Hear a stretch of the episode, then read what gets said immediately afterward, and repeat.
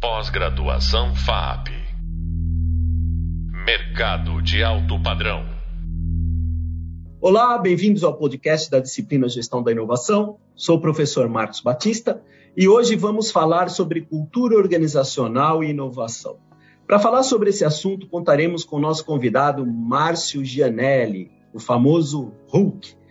É, ele é design de produto, sócio criativo da Atom Studios, professor de graduação e pós-graduação da FAAP, IED, SENAC, entre outras universidades. Também é produtor de conteúdo, youtuber e podcaster.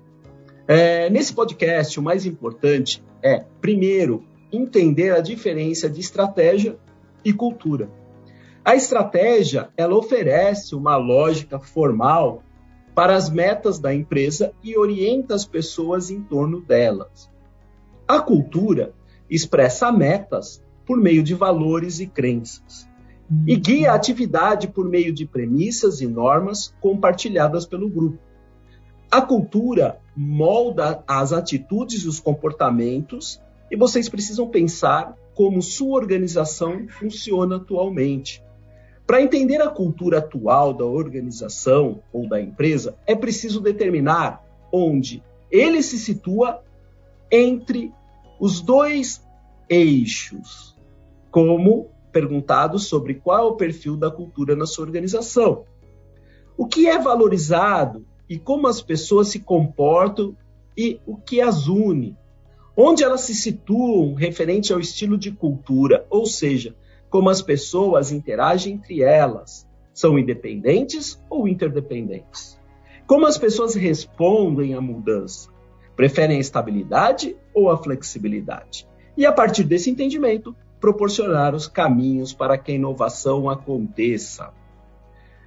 Bom, é, no vídeo 2, falamos sobre cultura organizacional de inovação e como identificar a cultura presente na sua organização para que, por meio do design e de uma mentalidade, possamos proporcionar diretrizes para que a inovação aconteça. Nesse momento, eu gostaria de que o Hulk Janela, Janelli, né, um grande amigo meu, participasse desse bate-papo para contar um pouco da sua experiência e para que pudesse orientar um pouco mais os nossos alunos sobre essas questões de cultura e estratégia e onde o design entra nisso. Né? Já comentamos aí sobre a diferença de cultura e estratégia, mas Hulk, eu queria aí que você é, desse algumas dicas de como né, o design como estratégia ele pode alinhar o propósito de uma organização alinhados aí à cultura e estratégia. Oi, Marcos, obrigado aí pelo convite. E vamos lá, né? É, eu acho que um dos pontos primordiais, né, e alicerces que a gente vem batendo aí nos últimos 10 anos, insistindo, é mostrar que o design ele não é o desenho, mas ele é o pensamento projetual, né? É sair de um estado que você está para um estado melhor. Né? E isso faz parte desse raciocínio. Então, inicialmente, a própria cultura do design o aprendizado do design, como o design se posiciona mercadologicamente ou profissionalmente, totalmente relacionado a isso. Está relacionado a eu entender qual é a problemática e analisar e fazer estratégias para poder chegar em resultados melhores para que as pessoas possam ter produtos, serviços ou que seja os entregáveis mais palatáveis e mais condizentes com a realidade tanto dele quanto hoje em dia a gente fala muito do mercado e das mudanças é, tanto econômicas e políticas do mundo, né, da, dessa relação, né. E eu acho que o grande ponto neurálgico de mudança é que hoje, sim, a gente não está mais falando em relação a projeto, a convivência, a pessoas, a empresas, de uma coisa nacionalista, mas a gente está falando uma coisa global.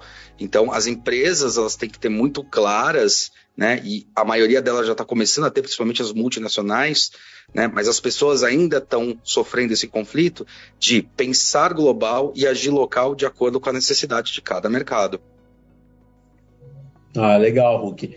E me fala uma coisa, né? É, passamos aí é, não só uma era de mudanças, mas uma mudança de era, né?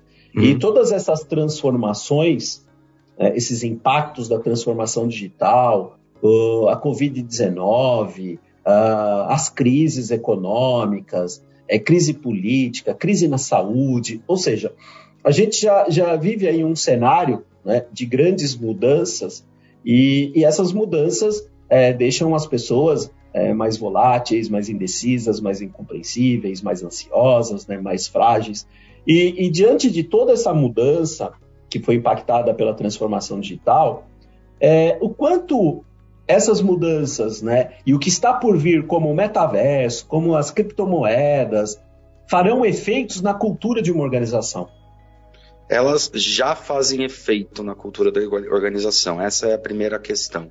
Então, a gente tem aí, é, se a gente pega aí o Harari, né, e cruza com o, com Alvin Toffler, a gente descobre que a gente está a gente está na quarta grande revolução, né? A gente tem uma revolução que é cognitiva, quando o homem se percebe no espaço e sabe que ele faz parte desse espaço e as ações dele têm resultados futuros a partir desse momento ele entende que ele não precisa mais sair correndo para fazer as coisas, mas ele pode fixar e controlar os meios e bens de consumo, e ele se torna nesse momento na revolução agrícola um prosumidor, né, um produtor e consumidor de próprios bens e serviços. Tanto que nessa época não é normal o mercado, é mais um mercado de escambo, né? E a moeda é muito diferente.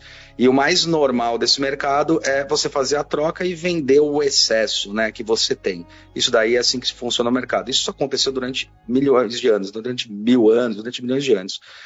E aí vem a Revolução Industrial, que foi cimentar algumas coisas que foram positivas e não positivas. Né?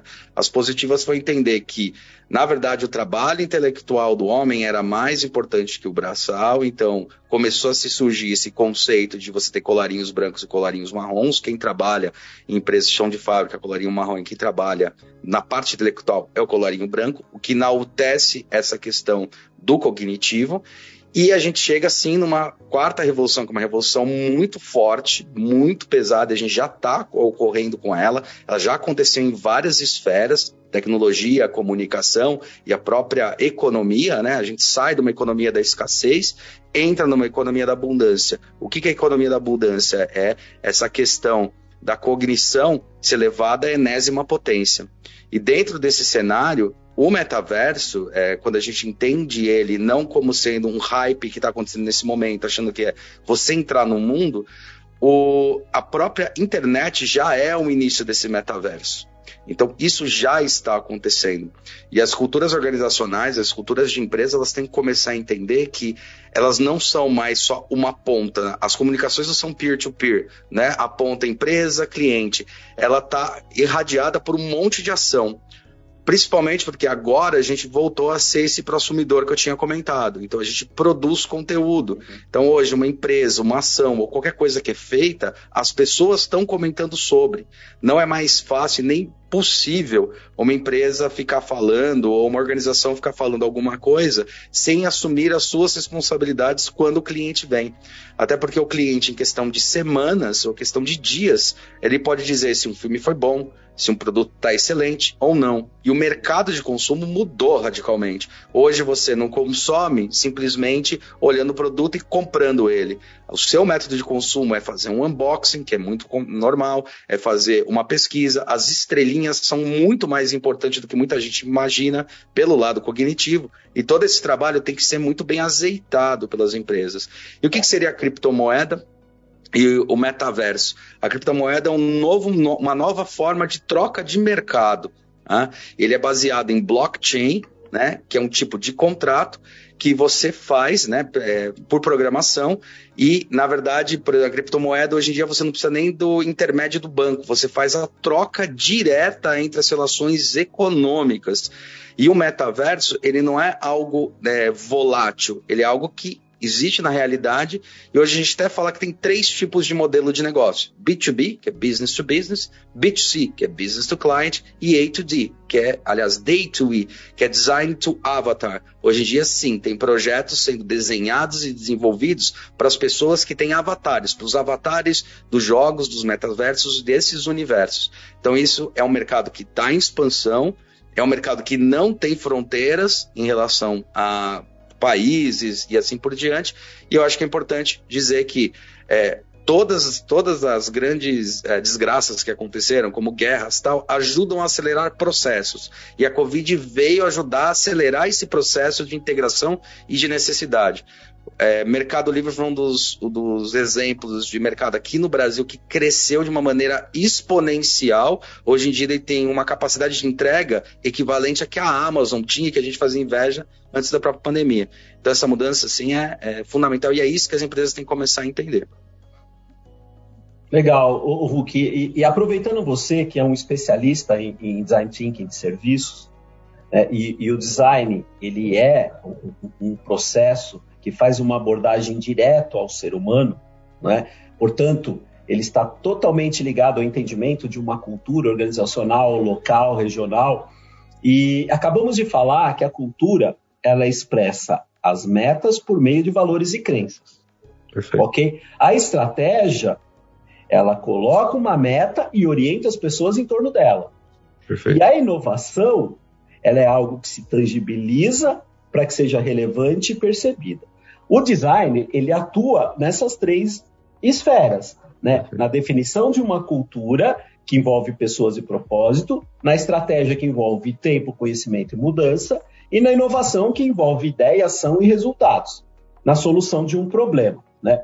Pensando assim, é, já que a cultura organizacional ela é um sistema é, de valores compartilhados que orientam as ações da equipe, né? Porque cultura nada mais é do que o jeito que as pessoas fazem as coisas acontecerem dentro de uma organização.